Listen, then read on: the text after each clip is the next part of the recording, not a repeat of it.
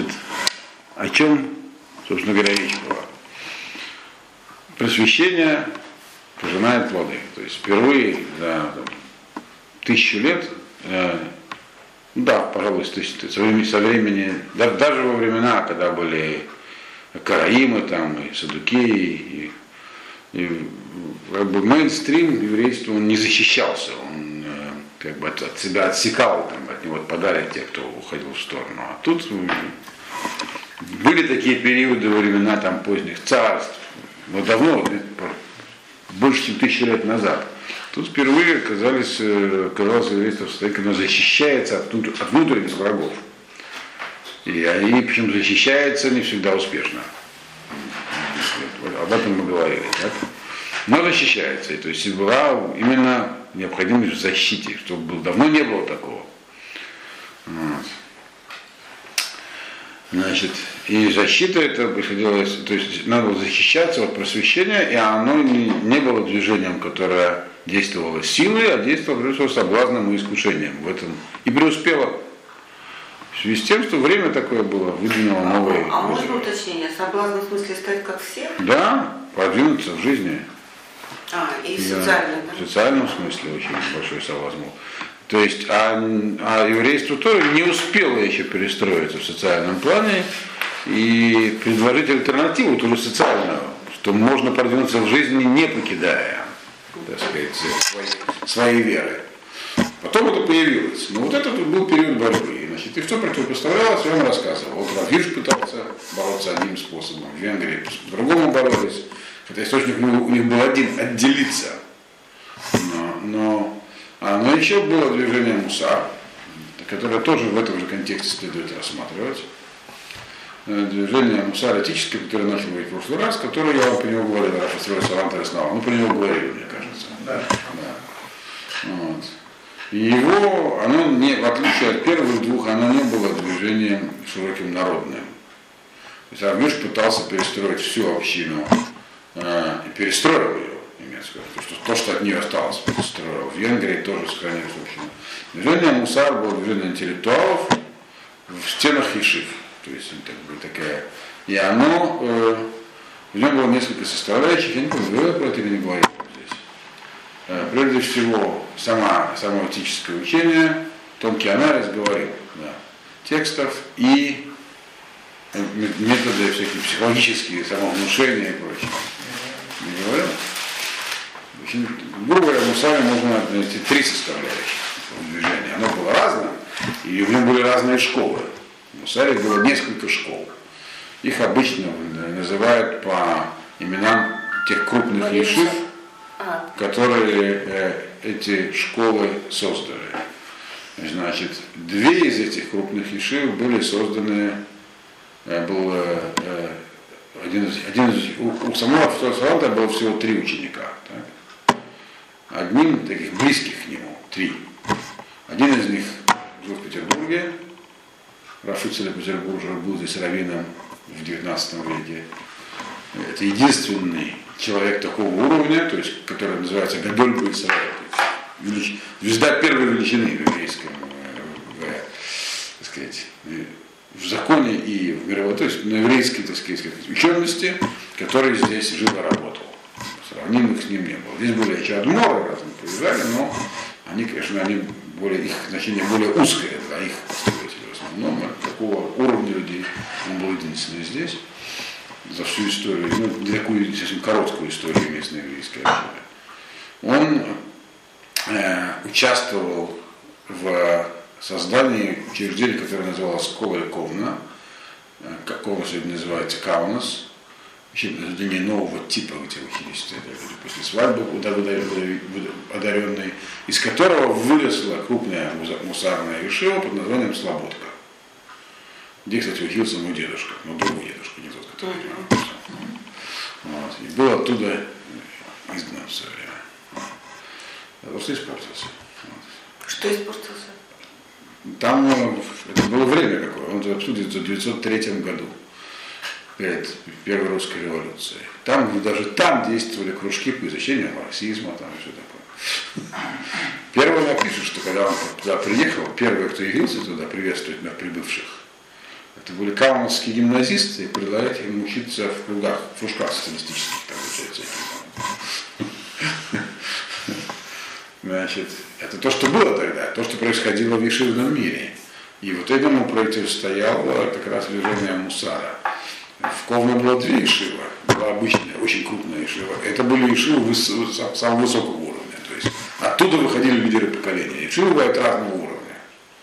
Есть там более подготовительные. То есть до того, как нельзя было попасть прямо сразу с улицы э, в Ешиву или э, в Бетнесет Исраиль, Бетнесет Ицхак, которых было две там, прямо так. Туда отбирали людей. Отбирали и приглашали из других мест. В частности, например, его дедушку пригласили из Минска, он там учился в таком стиле.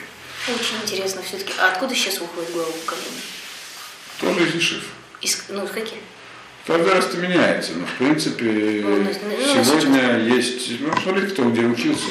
Ну, э, самый крупный и выдающийся сегодня Ешива это Хеврон прежде всего, Поневиш. Э, и, кстати, Хеврон это прямое продолжение Слободки. Это она и есть на самом деле. Ну, Слободка же сейчас есть. И То, что называется сегодня Слободкой, не имеет отношения к А, не Слободке, имеет да. Ни по стилю, ни по нему. То есть определенная наследственность того, кто стоит во главе, может быть семейная, но э, Слободка переехала в Хеврон в свое время. Я вам рассказывал про это. Город Хеврон. Почему в Хеврон не в Иерусалим, я тоже рассказывал. Старый Ишуф в Иерусалиме не воспринял бы их как следует. И в Хевроне был погром в 29 году. И Ишиву пере- как бы убили 60 с чем-то человек. Сколько? 68 человек. Э, В Хевроне, в Байрадасе есть музей с фотографиями, со всеми. Вот. Кто не был в Хевроне, стоит побывать. Очень хочу, но никто не может меня туда я в Израиль я тебя свожу, нет проблем. Правда, хорошо. Во всех своих знакомых. Короче говоря, э, это, так сказать. А? Э, Не, не без обещаний. Вот он не смогу это, вот все. Ну. Да. Короче говоря, э, Хеврон, э, и поэтому они потом переехали в Иерусалим. И, и вот сегодня, сегодня они находятся в месте, которое называется Геват Мордыхай, как раз где у меня украли машину. Значит, и это одна из крупнейших ишив в Израиле и, и самых таких, откуда выходят всякие люди, это Хеврон, безусловно. Даже, например, сефардские лидеры там, Аридей учился в Хевроне. да, да. Ну, То есть это серьезное место считается. Есть еще еще Поневеш, есть еще несколько такого большого ранга Ишив, но это две самых таких. Ну, еще есть Ишиват Мир. Мир тоже существует до сегодняшнего дня. А она- По размеру он больше, чем все остальные Ишивы. В мире учится невероятное количество людей. Вот. Не, нет, Воложенская Ишива фактически не существует. Да, сегодня, то есть есть ее продолжение, э, э, но это, оно такое как бы, скажем так, современный Хеврон, он в чем-то и по сути является преемником Слободки. Слободки, да. Поневиш, это Ишива, созданная Поневишем рабом, она тоже как бы определенно что здесь несет. Мир тоже. А вот э, э, то, что осталось от Воложина, Воложин дело в том, что в 1992 году, мы до этого дойдем, подробнее про это расскажу, и потом открыли через несколько лет, но он же никогда не достигал той, э, того уровня, и когда он, здание пор стоит Воложенное, он существовал до, до Второй мировой войны, и там, и был тогда уничтожен, там, но это уже не был, то есть Воложен закончился раньше. А вот эти ешивы остались. И в Воложен, интересно, я должен сказать, крупнейшие ешивы на самом деле в те времена, когда вот, я, да, мы говорили про учеников профессора Саландера. Один из них был вот наш Рафицик Блазер, портрет которого у нас висит в столовой, который так по ступенькам поднимается такой. Это он когда уже в Иерусалиме жил, в начале 20 века. Вы сказали, что он здешний. Здесь работал, когда ему было 28, да, для 30 с чем-то лет. А. Потом ехал в Ковно. Вот. Уехал его уволила местная община. Тут тоже были столкновения. Местная община состояла из двух классов людей. Из э, интеллигенции профессиональной, такие адвокаты, врачи и прочие, писатели, художники, э, музыканты и так далее. И из купцов. Потому что кто еще имел право на проживание здесь? Либо люди с высшим образованием, либо купцы, по-моему, только даже не, не третья, только, по-моему, первая гильдия. Там. Просто было основное то есть богатые очень люди. И у них были существенно разные запросы у этих двух групп. По-моему, купеческий синагог них прямо вот здесь, через Фонтанку, в таком здании. Там, ну, э, И кто поддерживал? э, купцы. Значит, э, поскольку они были более религиозными людьми. А, а он даже по-русски говорил, Граф, граф, э, Петр- Петербурга. И он был крупный там хахам. То есть им было лестно, что у них раввин такой, они понимали, кто он такой. Люди же свободных профессий хотели, чтобы им давали проповеди на русском, и меньше волновал его э, уровень его учености, их больше то, что был светский человек такой, который вообще. Поэтому формально он не мог быть главным раввином, был казенный раввин. Это мы сейчас тоже когда будем говорить, что это такое. Он был тогда формально помощником раввина, и они его поменяли на другого который был тоже потом оказался чересчур религиозным, потом еще ряд перемен. Это было впоследствии. Вот. Последний дореволюционный раввин Равка Снаренбоген такой, он, это уже там, третья производная после Ителя, Рафителя Петербуржера, он тоже был в конце концов найден э, чересчур религиозным, и там доктор Роберт пришел вместо него, это уже потом, но его отправили, вдвоем его, и тут же произошла революция. Короче говоря, всякое было. Ну и по порядку. Тут много всяких вещей происходило. Итак, значит, так вот, Раф Ицеглайзер, он участвовал в создании Ешивы Слободка, главой которой был Раф э, Финкель. э, И, и, собственно говоря, вот эта Ешива оказалась самая крупная, то есть, сам- то есть эта Ешива оказалась самым таким решающим фактором, позволившим сохранить мир Торы в борьбе за скалой, э, с просвещением. Э, Те, кто впоследствии в Америке и даже и потом в земле Израиля воз- возглавил мир Торы и создали другие ешивы, это в основном люди, имеющие отношение к слободке. И так или иначе ученики Рафинкеля. Это очень интересные такие вещи. Сам он был уникальным человеком тоже.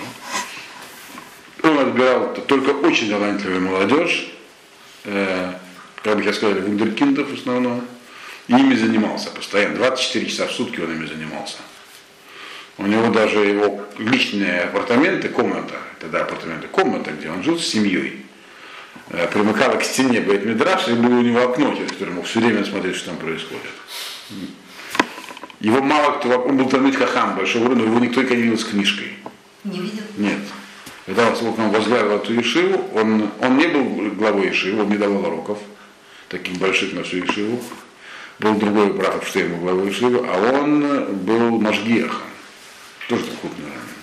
То есть он занимался, он был, наверное, одним из самых гениальных воспитателей за вот, там, ну, за последние там, 100, 100 с чем-то лет. Он воспитал, причем он, вос- он вникал даже в детали, он контролировал переписку своих учеников. Да, даже так.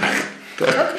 Что? Как вот? Что вплоть до, ну, по- не, не знаю, проиллюстрировано нет, но, например, известно, что Раф Котлер, человек, который, когда приезду которого в Америку, и американское еврейство, в общем, возродилось и приняло современный вид.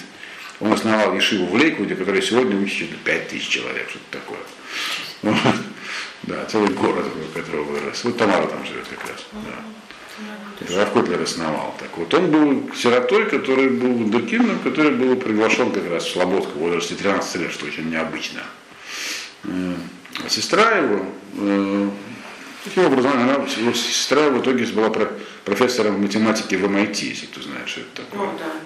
Ну, Массачусетский Да, MTI, точнее, Значит, институт. Она была там профессором на кафедре математики, не знаю, была, ну, про- профессор математики, и женщина, да, ваш, ваш коллега. Я ее коллега. И когда, и когда она, есть свидетельство очевидцев, что когда она была женщиной, жила в таком шинебельном доме престарелых, там все восхищались тем, какая она умная, и она говорит, я что, вот мой младший брат, если бы всю жизнь не занимался глупостями, он бы такого достиг. Я имею в виду Раф Котлера, который, как бы, грубо говоря, э, э, восстановил американское, создал американское еврейство, даже всю систему. И она вот, например, пришла ему письма, пытаясь его из Ешивы вынуть. Вот ее письма до него не доходили. Она считала, что это плохой путь. Да, конечно. А, то есть этот человек, Машгих Ешива, перехватывал письма? Письма ему письма, даже вплоть до такого. Да. Чтобы не нашли до него, да, Да. мальчик? Ну, вот 20 лет.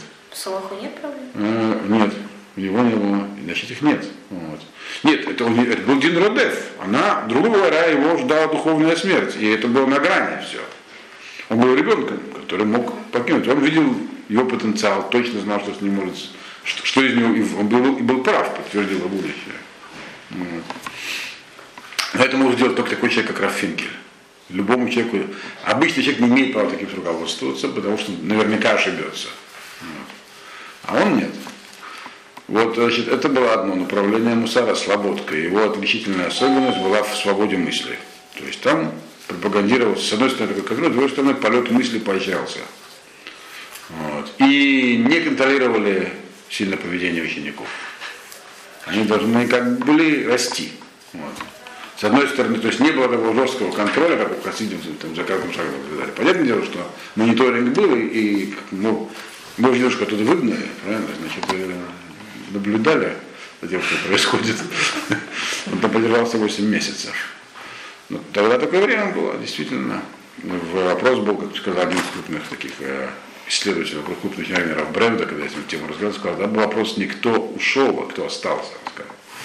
Вот. Значит, другое направление было Келл, которое создал им непосредственно, то есть в создании Шват Слободки принимал участие ученик Рафсаландера, но как бы принимал только Раф Ицеле.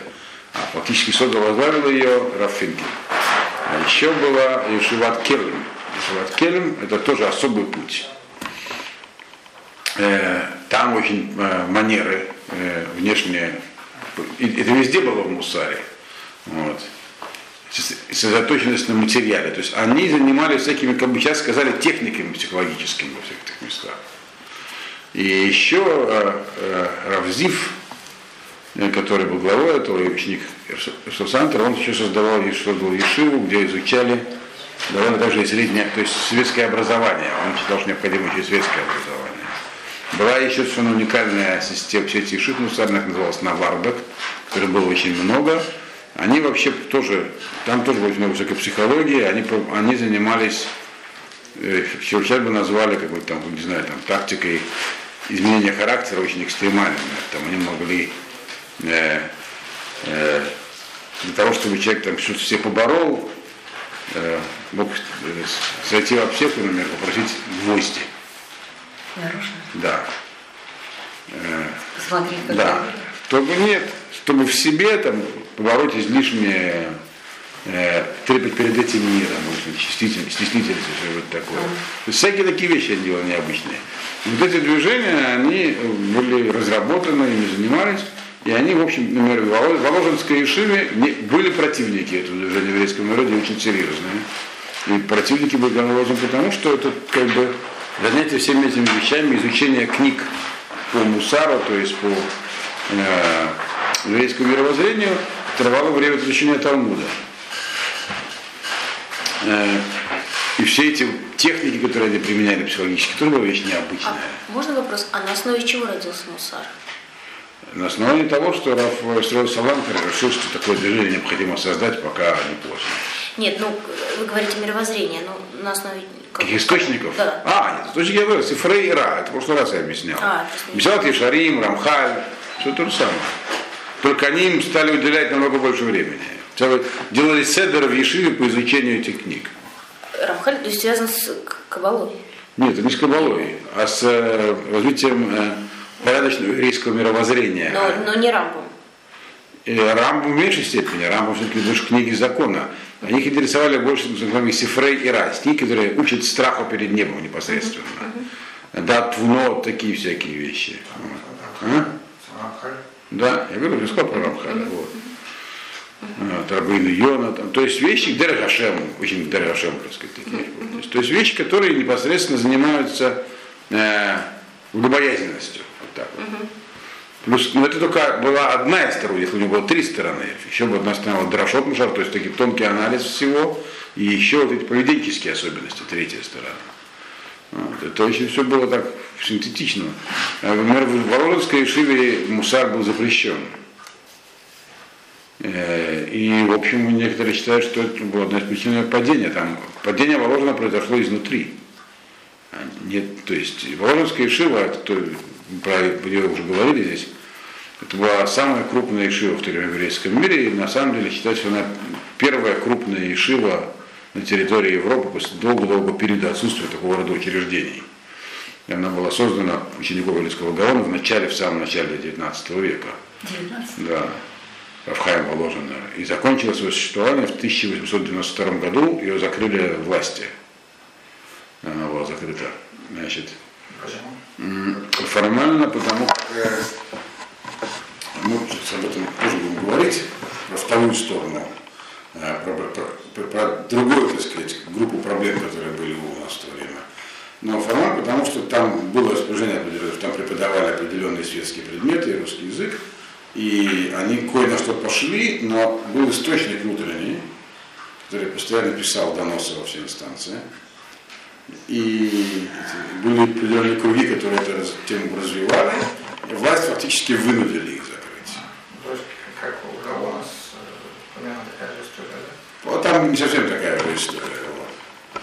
Но одним из наиболее сегодня известных светских учеников Даназрей Хахам Нахай Нахам Бялик, из, из, из основоположников современной еврейской литературы, был выпускником Воложина. Он выпускником был? Не, он не ушел, он там учился. То есть, вы, да? Там не было выпускников.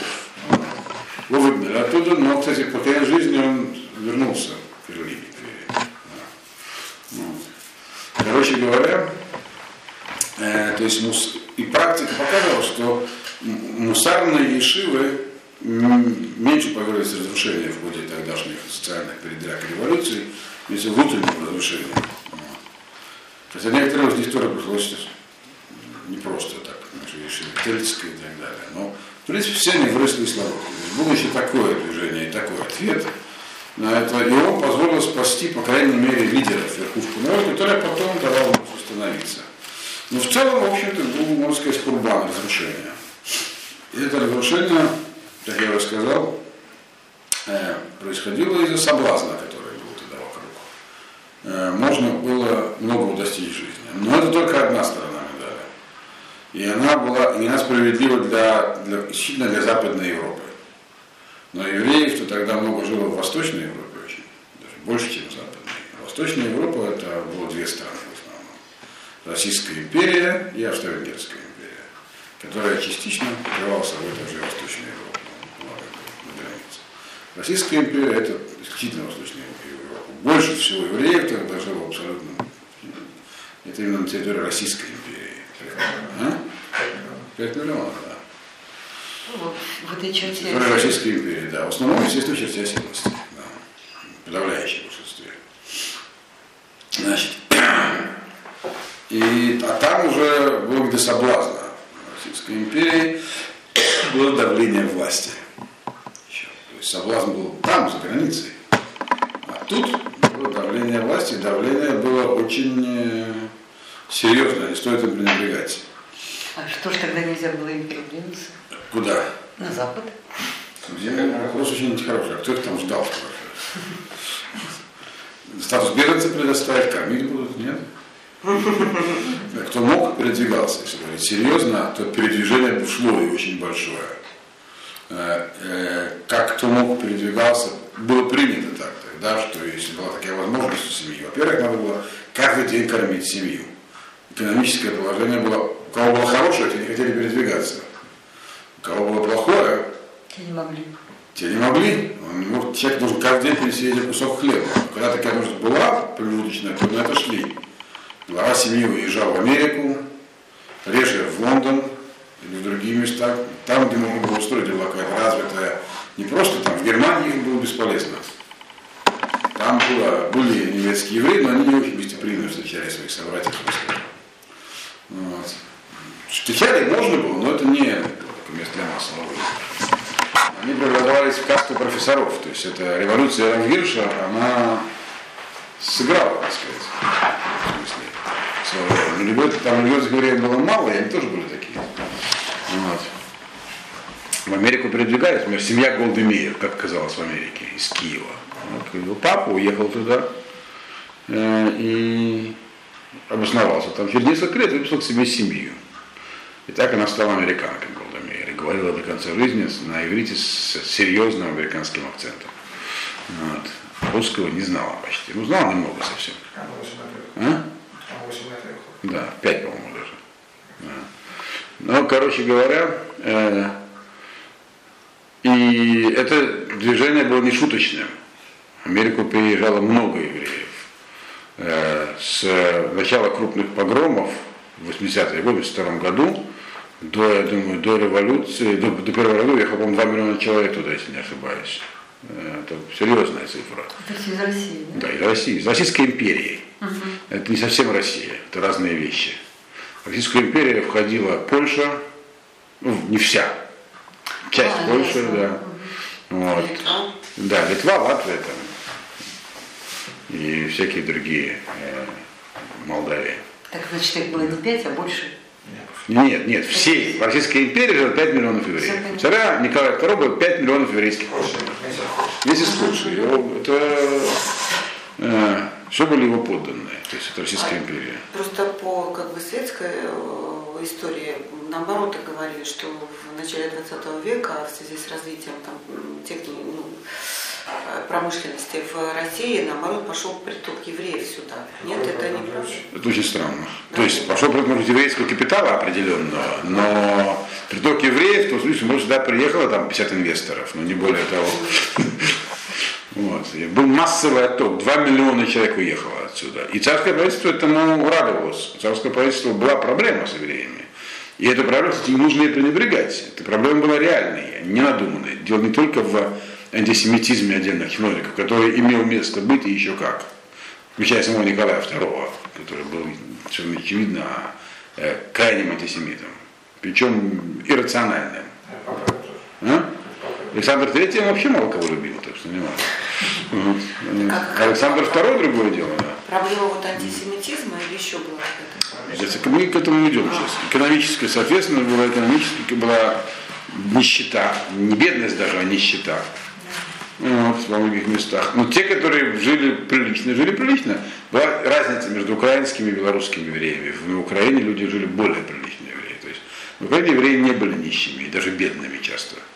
Вот, в основном. То есть там бедные украинские были бы бога- богатыми в Белоруссии. Это времена Шалома Алейхина. Да, да, те самые времена. В Беларуси была просто крайняя, откровенная нищета.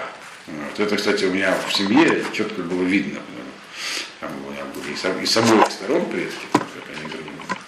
Значит, э, и поэтому как бы это был важный фактор, то есть людям нечего было есть. Это тоже, но чтобы что-то заработать, необходимы были какие-то права. То есть э, был гнет, была нищета, и люди, в общем, уезжали. Теперь те, кто был богатым, не хотели ехать, и в итоге проиграли. Как бабушка мне рассказывала, ее отец разбогател. После службы в армии, он служил в русской армии, единственное из всего местечко, вот, не уклонился. Но служил в оркестре. Значит, флейтистом. Э, Начинал в Варшавском, заканчивал уже здесь, в Петербурге. Там забрали за материал. И потом он там подружился с финном одним в армии, с- с, э, уехал с ним вместе после службы в армии в Финляндию, тут был кондитером. Э, И он поработал у него, он научился ремеслу, потом и открыл, и потом приехал к себе уже на Украину. И в итоге э, стал владельцем кондитерской фабрики. Там были длинные перипетии. Был состоятельным человеком. Его брат уезжал в Америку его тоже уехать. Это было уже чуть ли не перед Первой мировой войной. Он уже побывал на русско-японской войне, это время уже не в качестве флейтиста, а в качестве простого солдата. Вот. И, и тут уже в воздухе снова пахло порохом. И тут он говорил, надо ехать. Он говорит, я понимаю, что надо ехать. Бабушка видела, была свидетельница разговора. Она говорит, здесь же Фатлян, говорит, здесь он на идише говорит. Я говорю, так, хорошо тут дела, жирная земля, Украина. Он, значит, они, вся, там, вся семья были крупными торговцами зерной, зерном. Крупными промышленными, то есть было много таких. Почти все мои предки этим занимались на Украине. Вот. И хорошо жили, что называется. Значит, и не уехал. Умер в эвакуации. Вот, в Богуславе, в Башкирии. Вот. Да, значит, короче говоря, вот такие люди, которые сети оставались, но масса ехала, это был один из выходов. Но теперь вернемся, значит, э, тому, что э, происходило. Да, царское правительство действительно, у них была проблема. Э, Царское правительство не было таким, оно было абсолютной монархией, которая, в общем, была анахронизмом на тот момент. Все остальные монархи сумели перестроиться, европейские, или их заставили перестроиться. Там происходило, них как раз был такой обоюдный, говорят, так, какой-то этак. И, и, в общем, жизнь там продолжала развиваться. Здесь власть должна была контролировать все. В принципе, ну это, конечно, сильное преувеличение, но так похоже, коммунисты от них не сильно отличались. Была тотальная власть, которая должна все контролировать. Когда все контролируешь, то ничего не контролируешь. Очень трудно все проконтролировать. Да. Нужно кто самоуправляться. А власть никому ничего не делегировала. Она сама хотела все управлять. Ставила чиновников, чиновники это коррупция. Все регулировалось, даже экономика происходит. Несмотря на это был экономический бум, это чудо на самом деле. Такое регулирование. Тем не менее, как-то очень похоже на самом деле. То есть при коммунистах в этом смысле мало нового произошло. Такой тотальный контроль пытались сделать тогда. Только коммунисты его Сталин сумел его осуществить, насчет массового, массового террора Да, расстрела. И не то это потом вынуждены были остановить, потому что это стало, готов стал по всем катиться. По ним самим контролировал. А при царе, конечно, это было более либерально. Рас- не расстреливали там какой-то повесил, такой шум поднимался. Ну, вот. И в этом смысле группа населения совершенно чуждая, не под которая трудно даже понять, о чем они разговаривают и думают, конечно, обстоит вся проблема. К тому же это группа, которая ее боялись. Вот если почитать нам известного антисемита Шульгина, он пишет без всякого, без всякой иронии, что э, будет страх перед евреями.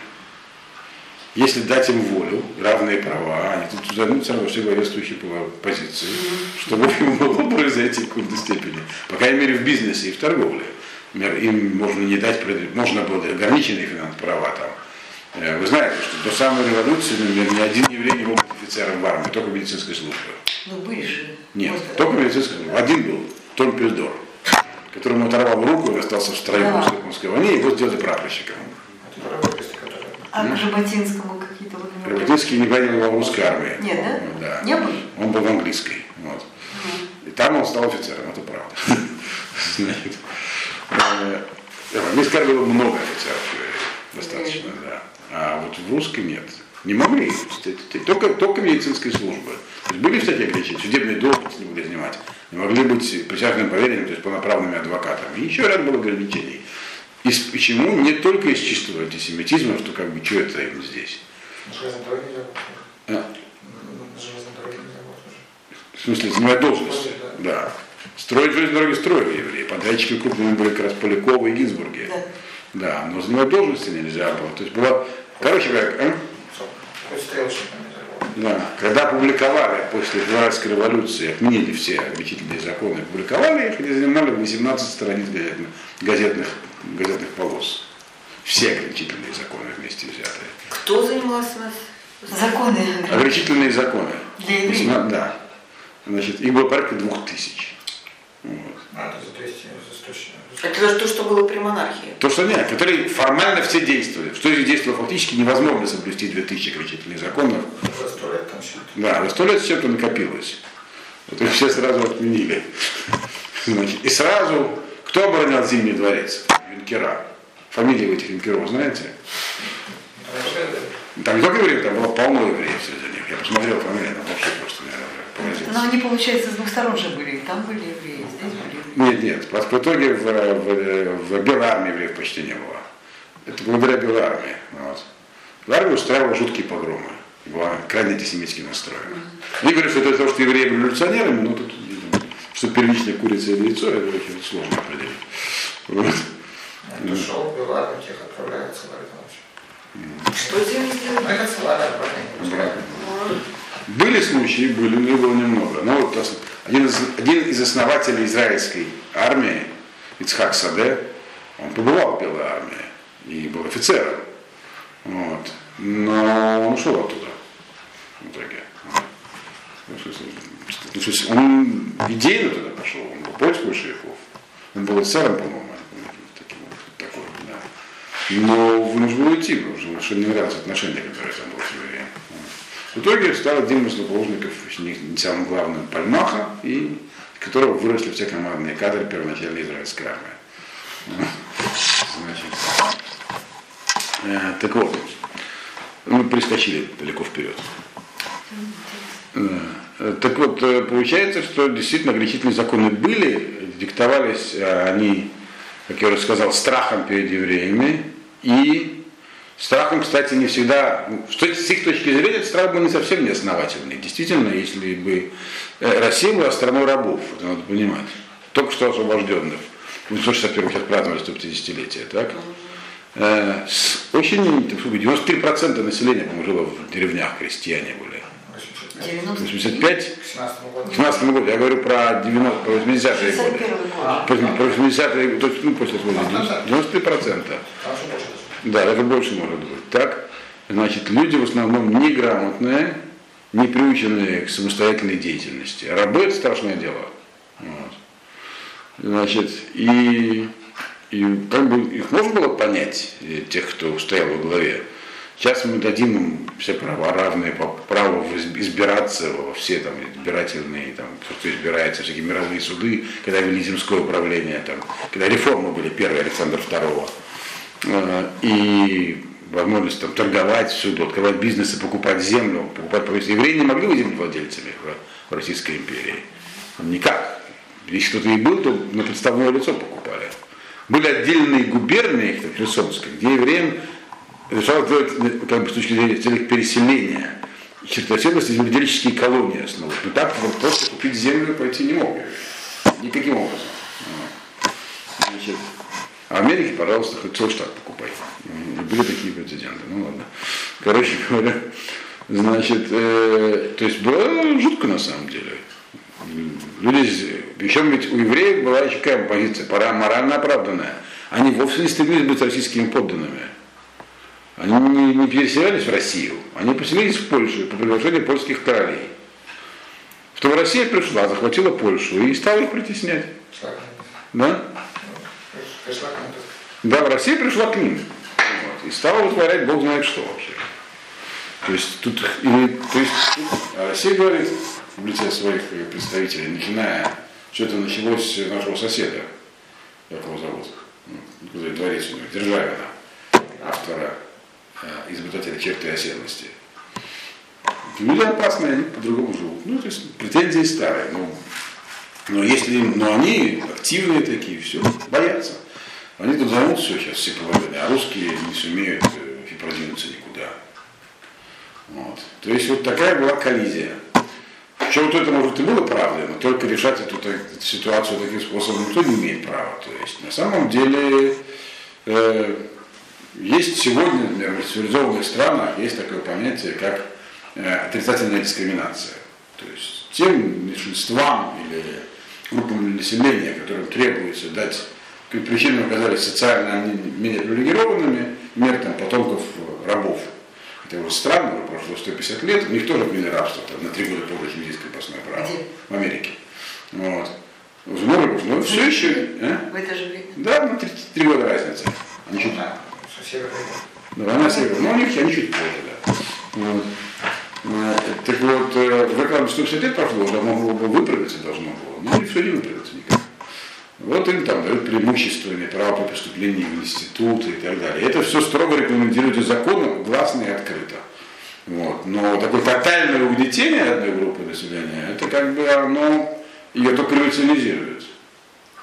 Появляется ощущение, что с тобой обращаются, мягко, мягко говоря, несправедливо. Тем более есть претензии еще. Собственно говоря, чего вы к нам пришли? Вот. Идите обратно, ну, с поляками мы договаривались, как договоримся снова. Поляки тоже не любили евреев. Но, по крайней мере, на, на- на этом этапе. В Польше были разные, про Польшу мы уже говорили, там разные этапы. Когда католическая церковь там взяла вверх полный, то евреям стало тяжело. Но права их так никогда не ущемляли там. Там даже привилегии определенные, русское право, крестившийся еврей получал шляхетское достоинство там, и так далее. А тут просто совсем, в общем, было тяжело. И поэтому э, власть видела, что евреи нее настроены не самым лучшим образом, и угнетала их еще больше. В общем, это э, такой vicious cycle, то есть началось, все, все было очень плохо здесь, и выглядело совсем тяжело, действительно тяжело. Теперь, и все это еще усугублялось погромами. Погром это специфическое русское явление. Точнее, оно не русское, поскольку в России как таковой евреев не было. Почти. Россия, евреи жили на территории Российской империи. В основном на Украине и в Белоруссии, где тоже было русское население, но это не Россия. Это было- Польша. Ну, Польша, да. Белоруссия, это Польша, да. То есть это не, то есть не совсем э, Россия. В самой России, как такой, считаю, что евреев было очень мало. Соответственно, и погромов здесь практически быть не могло. Надо били? В этом году было, да, но там... Где, где? За компанию. Нет, Ну, а- в Омске, например, известно, ну, в Омске там. Да. Ну, в целом это в основном было на этих самых окраинах. Слово погром, оно сегодня международное, то есть на любом языке это погром. Серьезно? Да, по-английски, да, да. Так и пишут. Погром. Все. Так пишут. Даже когда пишут там уже не про евреев, а там, а какой-нибудь там, не знаю, там Бангладеш, там, пишут? да, говорят, вы учинили там эти самые войска, учинили погром, можно встретить. Там все. Такое слово стало. Вот. Погром, причем погром проходили, особенно первые такие крупные погромы были после того, как народовольцы убили Александра II. Чего, собственно, они его убили, это уже другой вопрос. Я не поддерживаю народовольцев. Террористы, да? Террористы, натуральные террористы. Настоящие. Стопроцентная. Стопроцентные террористы, сказать, они были идеалистами. Вот, им за это не платили почти. Значит, э, и многие из них были дворянами. Да, почему-то. Да. Вот такое было. Это, это надо знать. Это, это, это, это с точки зрения исторической, это показывает, что режим себя изжил, стал изживать. То есть он был историческим это все признавали. Это как Каддафи, грубо говоря, воспринималось тогда. Вот. Другими западными странами русская власть воспринималась очень... Даже их родственники, монархи все, все были родственники. Они все немцы, все немцы, абсолютно все европейские монархи немцы по национальности. Что английские, корейский дом, что датские, что все немецкие, что российские, они немцы. Причем Вот немцев они не боялись, причем да, российские? немцы. А, э, Это очень интересно, потому что немцев здесь было очень много. а евреев боялись. Э, 16% чем чиновников были немцами, потому что немцев было очень мало количественно. Вот. Э, В армии э, офицерский корпус состоял из немцев в большом количестве. Немцев было много, и вообще, в принципе, иностранец, э, слово немец, оно ушло, типа, ведь немцы не называются немцами в других языках. А, Слово немец это русское слово. Э, Оно означает как бы чу- как чужой. Не, не мой, не. Не да, не, может- не может говорить, да, на другом языке Нет, не мой, не мой. Не, Нет. нет, нет, не, нет, не мой, немец. Может говорить? Не может говорить, он не знает русского языка. Да, языка нет. Да, да. То есть иностранцы равно были немцы. Вот. Значит, и к ним относились по-разному, но их не боялись. А Вот интересно, почему ты, Ну, ты вот, думаешь? не знаю, я думаю, потому что они изначально были правящим классом везде. А, так это были родственники э, это сам, царей. Было, когда началась Вторая, Первая война, был немецкий погром. А, ну это да, это понятно. Немцы были, да? Да, тоже был, но не так, как с евреями. Евреи еще, естественно, совсем чужой народ, другой веры и так далее. Немцы, правда, тоже были в основном лютеранами, но многие них были православными уже. Вот. То есть, э, ну, и э, российская монархия рассматривалась, конечно, как, ну, всеми, как нечто совершенно ну, утратившее право на существование по силу экономических исторических причин. Но погромы начались после убийства Александра II, первая была серьезная полоса погромов, тогда еще было мало убийств, больше грабили. Ну Вот, по сравнению с тем, что было дальше.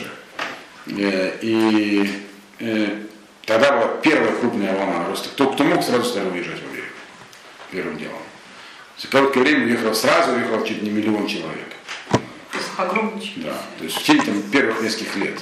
Вот. Значит, э, к этому, да, то есть и, и жить не дают, и еще погромы устраивают. И сразу родилась идея самообороны. Но это была особенность Российской империи.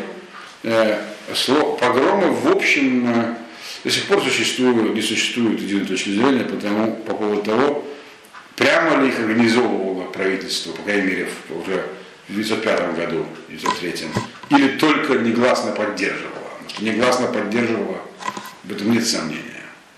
Вот.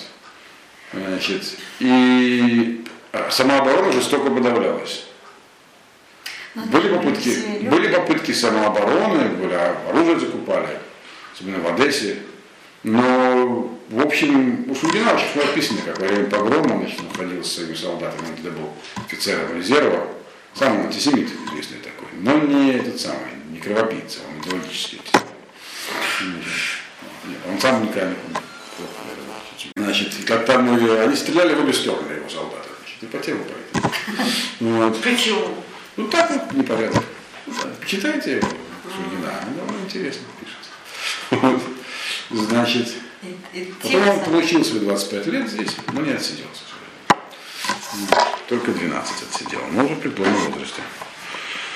Значит, короче говоря, э, интересно, что первая организация самообороны в земле, в земле Израиля, Ашомер, была создана как раз э, людьми, которых здесь арестовали в Гомеле за организацию еврейской самообороны.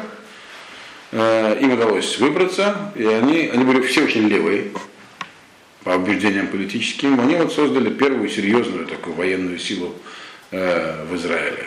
Вот. Она была как бы еще такой об- оборонной, но, из, но как бы из Ашамер это вот начало 20 века.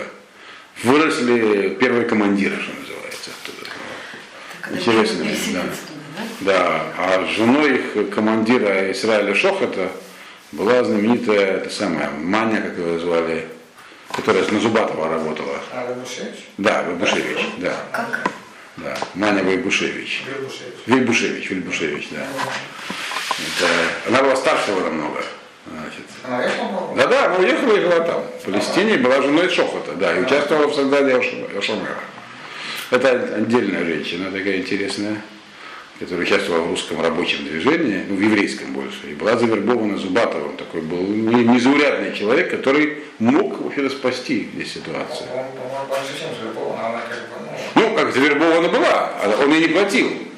Он ее убедил в том, что он прав.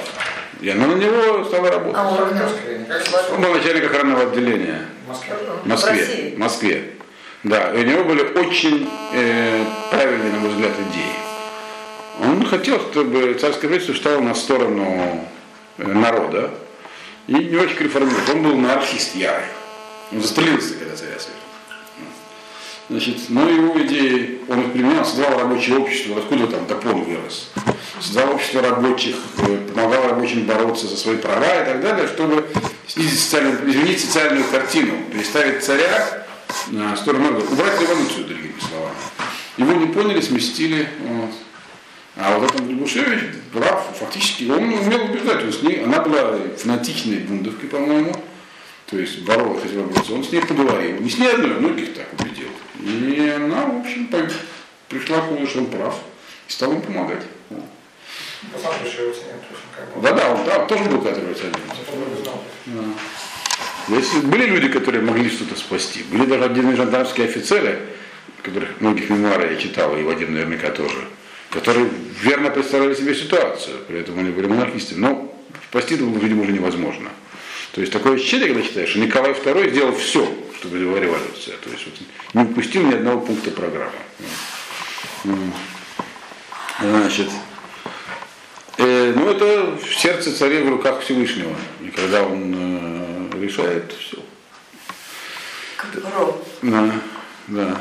Так что вот. И такого царя дали России тогда в этот момент. Да. Что это не случайно, да. Ну. Да. В общем, да, ситуация. И вот от, в отношении Грека, я бы сказал, ситуация была тяжелая, и э, гнет был страшный. То есть, с одной стороны, на Западе соблазны искушения, с другой стороны, в России просто полный какой-то мрак. Вот. И, и даже там, где жили хорошо, страх погрома был постоянный. И оружие все равно у многих было. Но все знали, как сегодня говорили, ты можешь его применить, но тебя потом за это посадят. Сто процентов. Без всяких... э, Даже если защищаться. да, да. Никаких. То есть даже можно не сомневаться. Значит, власть э, обычно, когда разразился погром, власти обычно не вмешивались первые два-три дня. Потом ну, его прекращали. Армия была легко его прекратить. Вот, вот этот самый дедушка, который воевал в русско-японской войне, бабушка рассказывала, я это, естественно, не дедушка, это мой прадедушка, бабушкин отец. Значит, она рассказывала, что он, когда они возвращались на пароходе там, через там, Индийский океан, то по телеграфу они, они получили известие о том, что в Одессе идет погром. А там их было там много евреев было солдат.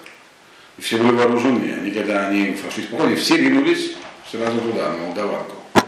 Но говорят, что они уже достали только споротые перины, но там в Одессе как раз население могло постоять за себя, там были всякие инциденты. Вот.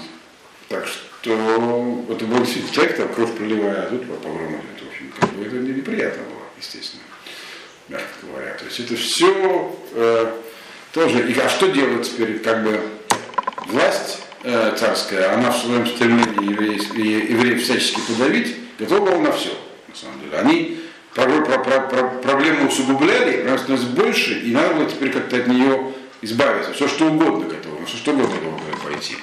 В общем-то, власть поощряла, э, одна из причин, почему были погромы, и было несколько причин, почему власть была не против. Это поощрение иммиграции.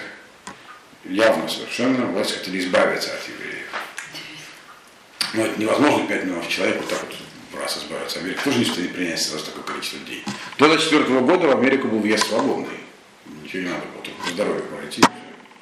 В 2024 году это прекратилось, опять же, из еврейской иммиграции. Э, значит, э, были еще и другие причины погромов. Это, естественно, громоотвод против революционных настроений, как всегда, и всякое такое объяснение все кознями. Но, в общем, проблема только усугублялась. Усугублялась она постоянно, что никакого выхода из нее никто не предлагал. Людей, когда давят, кто может уезжать, кто не может революционизироваться. И было масса революционных движений. Не нужно преувеличивать под роль евреев революции. Евреи никогда не смогли сделать революцию в России, это исключено. Россию революцию сделали народы России, то есть революцию в России. Но евреи там здесь сыграли свою роль не последнюю, как один из народов, поскольку, э, в общем, были одним из главных пострадавших. Значит,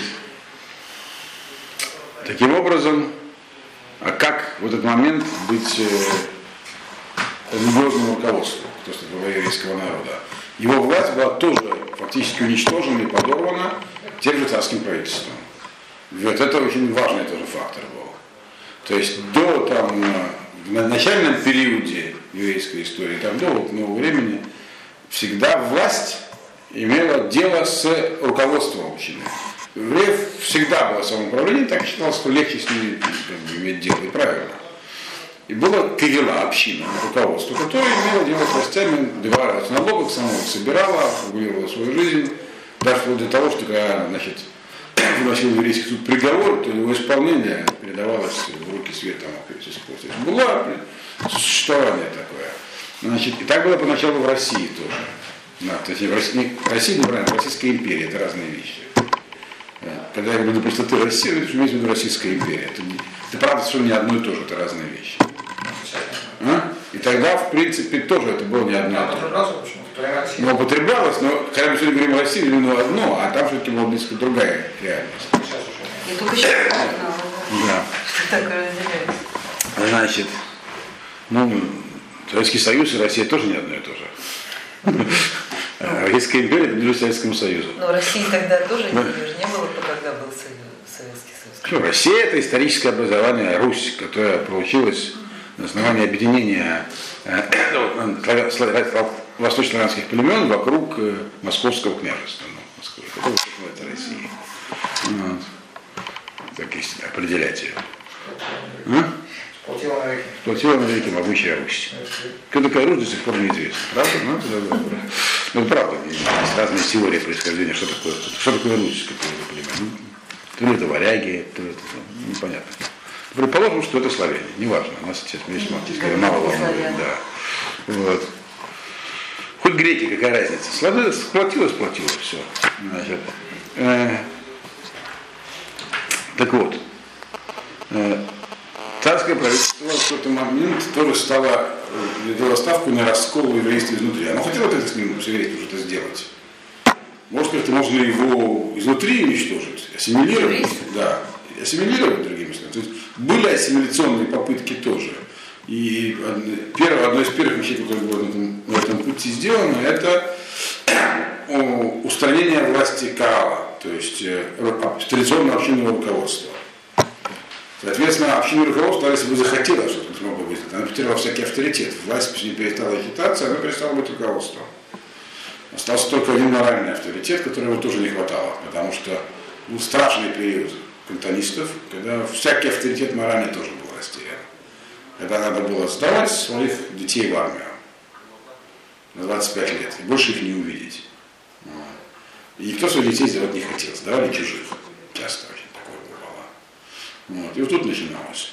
И тут, естественно, всякие авторитеты тоже был подвергнут этим. Это продолжалось с 27 по 55 год, насколько я помню. Вот это вот. А? Да, все там Это ну, уже почти 920 что-то.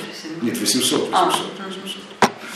900 нет. это 900 Я там власть, в наше время власть сама отвечала. Решала, кого взять, кого не взять. Там уже никаких никакого волюнтаризма общинного не было. И брали, кого хотели. Вот.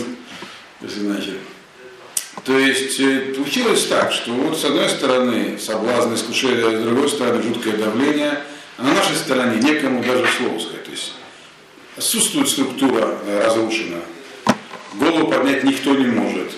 Никаким образом. Что остается только одно, деньги, власть денег. Ну да, и некоторые евреи были богатыми. Их еще уважали. Там, Высоцкий, Гинзбурги, там, Бродский. Вот. Были там, то- еврейские олигархи были и тогда. Их было не так много, по сравнению с другими олигархами. Так, и так же и сегодня не так много с другими олигархами. Но они были. Вот, собственно, и все, что было. На самом деле, больше. И был еще мир Ешив, который вел тяжелые оборонительные бои, терпя поражение за поражением. Но в итоге как- как-то выжил. И вот на этой почве появилось новое общественно-политическое движение, которое называлось сионизм. В такой обстановке родилось. Вот. На самом деле, страшного раздрая. Что интересно, оно появилось на Западе, на Востоке оно появиться не могло, здесь ничего не могло появиться. Здесь просто не дали бы ничего появиться, сразу бы арестовали, там, или что-нибудь убили бы там. Оно появилось на Западе, но приверженцы его и развитие оно получило именно на Востоке. И это уже будет тема следующих лекций, когда они будут. Понятно? Понятно.